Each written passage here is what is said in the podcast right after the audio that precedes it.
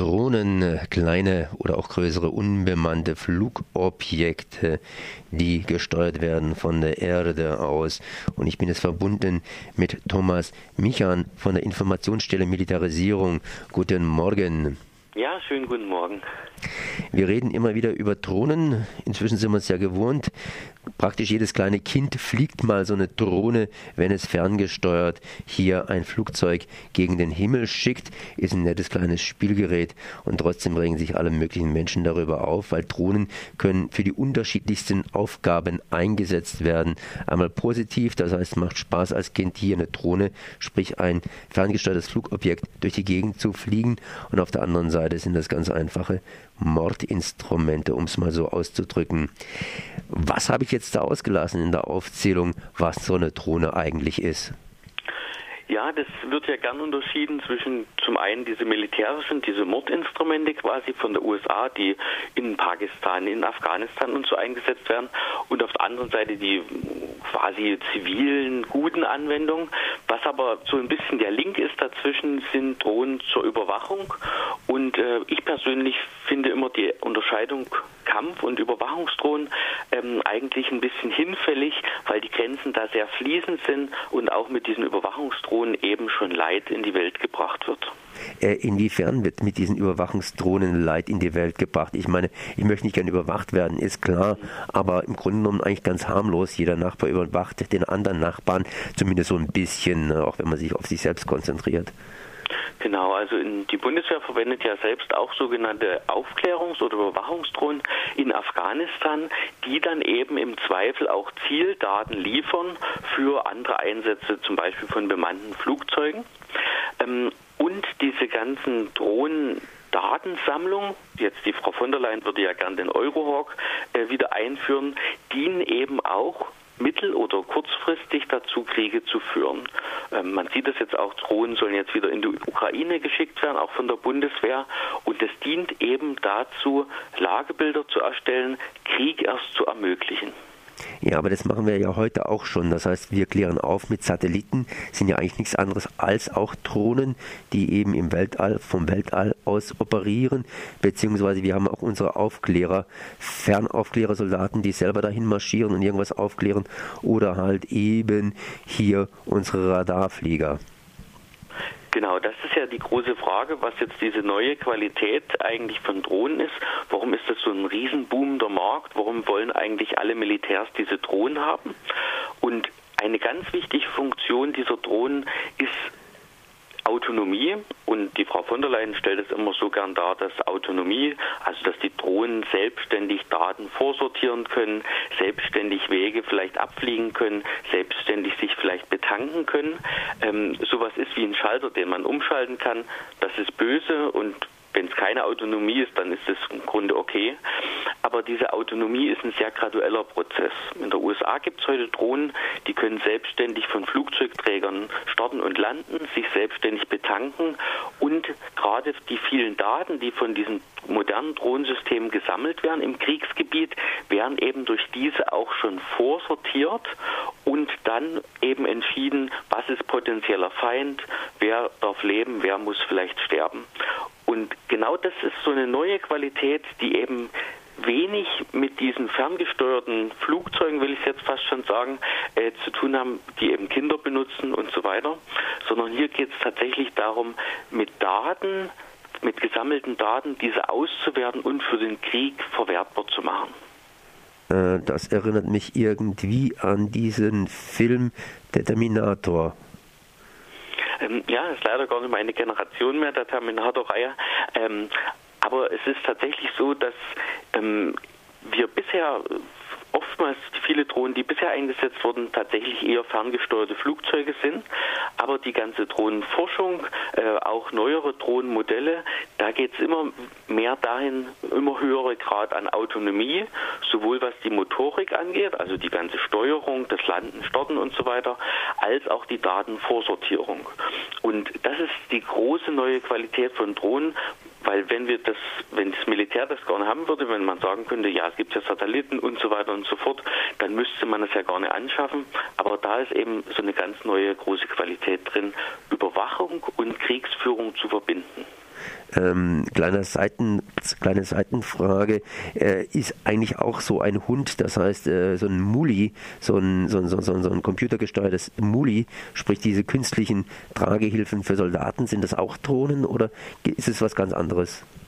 Hm, meistens wird ja in der Debatte eher von diesen quasi Drohnen in der Luft gesprochen. Ähm, diese Drohnen zu, zu Land, die sind noch relativ äh, quasi in der Erprobungsphase. Aber was es schon sehr viel gibt, sind auch Drohnen unter Wasser. Ähm, die Bundeswehr hat in den letzten fünf Jahren äh, mehrere von diesen autonomen Systemen getestet und dafür ungefähr 20 Millionen Euro schon an Testgeldern rausgeschmissen. Die fallen oftmals so ein bisschen in der Debatte hinten ab, weil natürlich diese quasi Drohnen in der Luft durch diese gezielten Tötungen äh, der US-Streitkräfte Israels und Großbritanniens ähm, viel stärker im Fokus gerade stehen.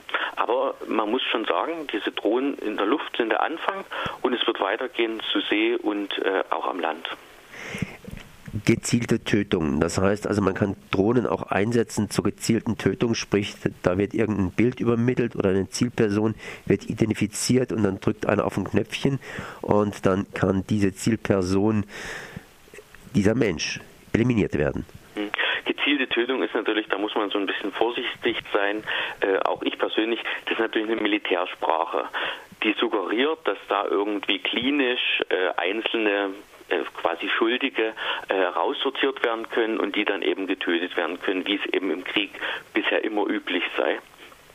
Aber äh, das täuscht natürlich, weil eben diese Drohnen, ich hatte das schon angesprochen, Muster auswerten oder selber Muster quasi mitbringen und quasi die ganzen Daten, die sie sammeln, auf die werden Muster angelegt und dann wird gehofft, dass dann quasi feindliche Kombattanten herausgefiltert werden können. Das beste Beispiel dafür sind die sogenannten Hochzeitsgesellschaften, die immer wieder bombardiert werden. Da ist genauso ein Muster, große Ansammlung von Männern in einem Kriegsgebiet. Das scheint irgendwie ein problematisches Ziel zu sein.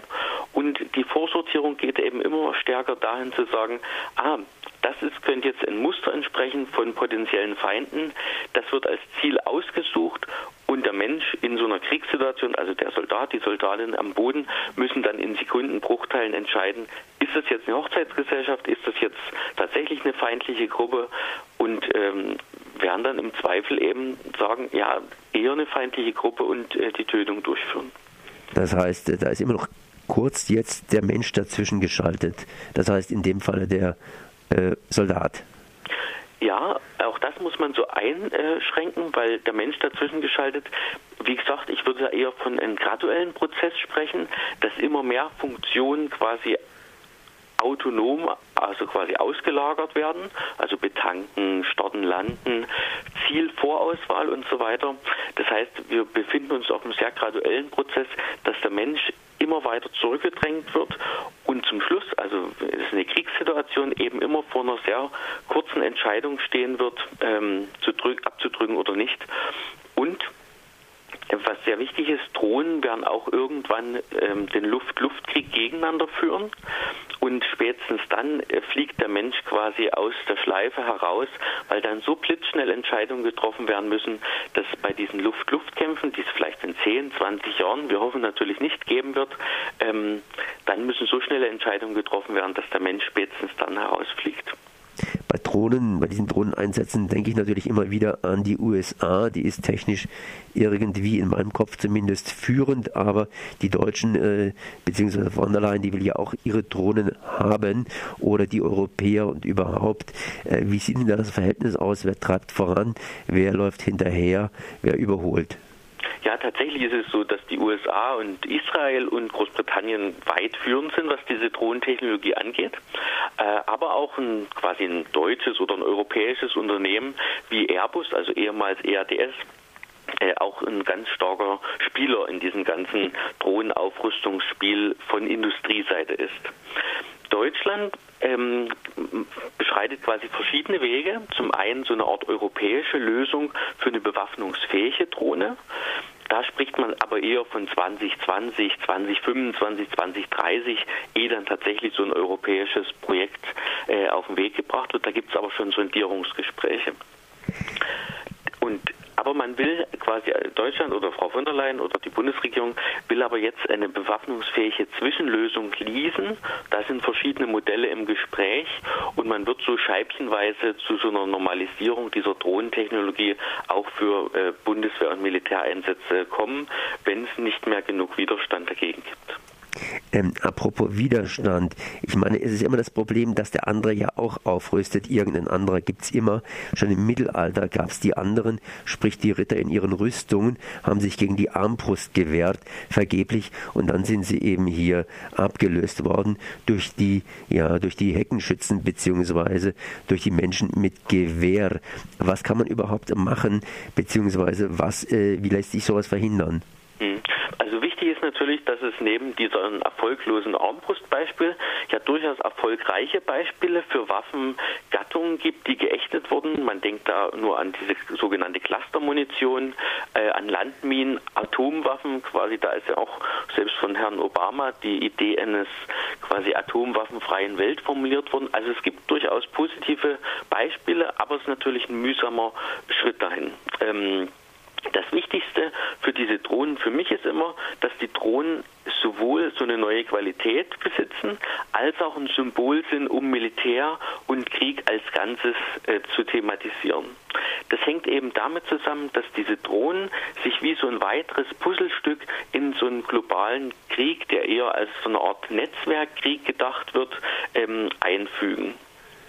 Und daher ist es ganz wichtig, zuerst sich zu informieren, Zweitens vor Ort, also wo die Leute vor Ort selber sind, zum Beispiel ich wohne jetzt in Stuttgart, ähm, wir haben hier das Afrikom, ähm, das EUCOM, also solche Orte, von wo aus Drohnen äh, koordiniert werden, sichtbar zu machen. Es gibt ja Kalkar, in Gotha sind Bundeswehrsdrohnen stationiert und so weiter und so fort. Und ganz wichtig, vor Ort was machen, ähm, in die Friedensgruppen reingehen, sich organisieren in offenen Treffen gegen Krieg und Militarisierung. Und wenn man dafür keine Zeit hat, dann eben Mitglied werden, zum Beispiel bei der IMI, wenn ich jetzt so ein bisschen Werbung machen darf, ähm, und Leuten, die da gerne was dagegen tun wollen, eben auch finanzielle Mittel zur Verfügung stellen. Das ist ganz wichtig und wird oft vergessen und wird oft vergessen. Was wir natürlich nicht vergessen sollten, ist zu fragen, wo kann man sich weiter informieren. Ich stelle mir vor, bei der IMI.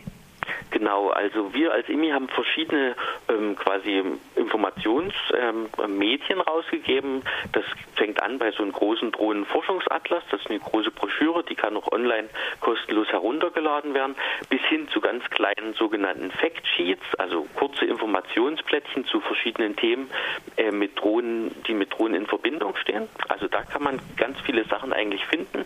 Das ist www.imi- online.de oder äh, was es ja in Deutschland gibt, ist die Drohnenkampagne. Das ist drohnen-kampagne.de, wo auch verschiedene Aktionen und wann sich die Kampagne wieder trifft und so weiter äh, quasi dargestellt werden und jeder sich da äh, quasi eingeladen ist, sich zu informieren. Stimmt es eigentlich, dass äh, ja, dass Drachen immer noch gut sind gegen Fluggeräte, die man nicht mag? Ja, es gab ja jetzt diesen 4. Äh, Oktober, das war ja globaler Aktionstag und da war so ein ähm, großes Schlagwort Drachen fliegen statt Drohnen, also Drachen, diese Spielzeugdrachen steigen lassen.